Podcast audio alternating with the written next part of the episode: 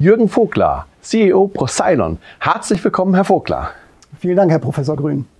Herr Vogler, beschreiben Sie doch einmal bitte die aktuelle Situation rund um die IT-Sicherheit und beleuchten hierbei einmal die Leistungserbringer auf der einen Seite und auf der anderen Seite die Leistungsträger. Kurz gesagt, haarsträubend. Ähm, IT-Sicherheit hat sehr viel bei den Gesundheitsorganisationen mit der Kritis-Verordnung zu tun. Die Kritis-Verordnung hat gesagt, kritische Infrastrukturen müssen ein Informationssicherheitsmanagementsystem einführen, einfach weil eine kritische Infrastruktur funktionieren muss.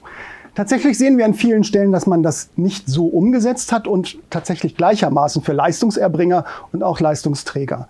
Wenn ich das versuche, auf eine ganz einfache Basis runterzubringen, quasi Grundwerte von Informationssicherheit, habe ich Vertraulichkeit, Verfügbarkeit und Integrität. Und auf einem dieser drei Vektoren passieren die meisten Angriffe. Sie erinnern sich vielleicht, im Gesundheitswesen gab es die Angriffe über den WannaCry-Virus. Es gibt jetzt aktuell, geht durch die Presse, Anhalt äh, Bitterfeld, wo tatsächlich dieses eine Grundthema der Informationssicherheit, nämlich Verfügbarkeit, kompromittiert wurde, indem Festplatten fremd verschlüsselt werden und ein Lösegeld erpresst wird. Dort müssen wir wesentlich mehr tun und auch Awareness schaffen, damit wir da ein Stückchen weiterkommen. Ein Fragenbündel gestatten Sie mir als nächstes. Unterschiedliche Betrachtungsweisen werden wahrgenommen und ähm, es werden unterschiedliche Sichtweisen diskutiert. Auf der einen Seite, wer darf auf Patientendaten zugreifen?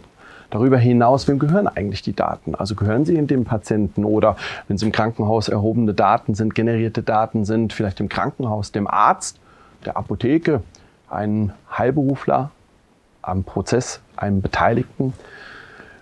Dann das Themenbündel in, der Dis in dem Diskurs, in dem wir uns ähm, befinden, rund um die Fragestellung Befunde, Medikationspläne, Therapiepläne. Wie können wir diese sicher einerseits dokumentieren und andererseits archivieren?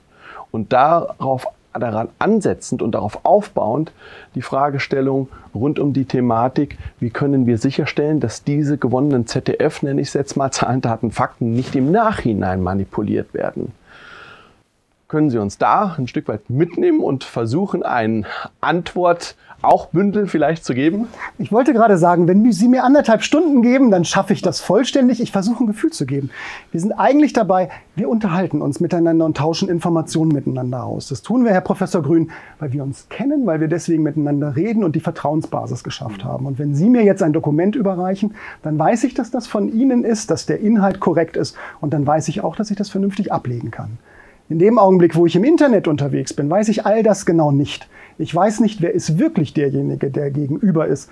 Die klassische Mail, die von mickeymouse.entenhausen.com kommt, woher weiß ich, dass es wirklich Mickey Mouse ist und dass es Mickey Mouse wirklich gibt? Das heißt, wir befinden uns auf einmal in einem Umfeld, wo ich elektronisch die Identität nachweisen können muss, wo ich dafür sorge, dass die Kommunikation von Ihnen zu mir verschlüsselt ist, damit niemand anders mitlesen kann und dass sie integer bleibt. Wir hatten das Beispiel diskutiert von, von einer Medikamentenunverträglichkeit. Wenn wir eine Medikamentenunverträglichkeit, eine Dokumentation darüber von A nach B schicken und jemand könnte darauf zugreifen, also der Grundwert der Vertraulichkeit wäre missachtet, dann könnten andere Medikamente eingetragen werden oder Medikamente gelöscht werden und tatsächlich gezielt jemand Schaden nehmen. Das führt uns zusammen auf den Punkt Identität, Signatur, Vertraulichkeit. Wir können festhalten, Cyberkriminalität gehört mittlerweile zur Normalität, bedauerlicherweise. Wir können ferner festhalten, Patienten und auch deren Angehörige, aber auch die Leistungserbringer, die am Behandlungspfad Beteiligten wünschen sich Sicherheit und wünschen sich, dass die Daten nicht manipulierbar sind. Wie können wir letzten Endes es derart gestalten, dass es zielkonform ist? Wo muss Verschlüsselung auf welche Art und Weise ansetzen? Ich muss eigentlich auf zwei Arten ansetzen. Überall dort, wo es mir wichtig ist mit meinen Daten.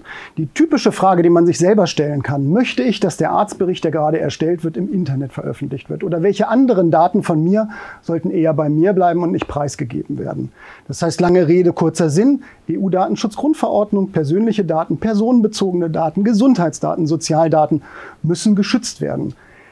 Die andere Sichtweise auf Ihre Fragestellung wäre von wo bis wo, von mir zu Ihnen. Das heißt, dieser gesamte Weg muss geschützt werden in den Bereichen, die schützenswert sind.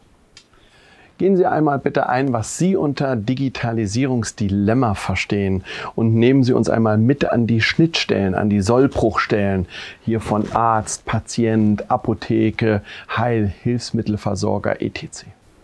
Als Bürger stehe ich auf einmal vor einer Situation, dass mir jeder sagt, er würde digitalisieren. Das sagt der Autohersteller, das sagt die Verwaltung, das sagt das Gesundheitswesen und jede einzelne Organisation darin sagt das auch. Das tut auch jeder und zwar auf seine eigene Art und Weise. Deswegen gibt es ein E-Health-Gesetz, ein E-Justizgesetz, ein E-Government-Gesetz und jeder digitalisiert in, einer, in einem Bezug zum Gesundheitswesen darf ich das bitte sagen, bis der Arzt kommt. Die Schwierigkeit entsteht an dieser Stelle, dass man von vornherein genau nicht berücksichtigt, welche Schnittstellen es geben muss, ob diese Schnittstellen sicher sind oder nicht. Und in dem von Ihnen geschilderten Szenario bin ich möglicherweise ein Patient, der einen Antrag bei einer Krankenkasse stellt, um etwas in einem Krankenhaus zu erlangen, was eine konsiliarische Unterstützung benötigt. Also sehr viele Elemente, die miteinander sprechen müssen.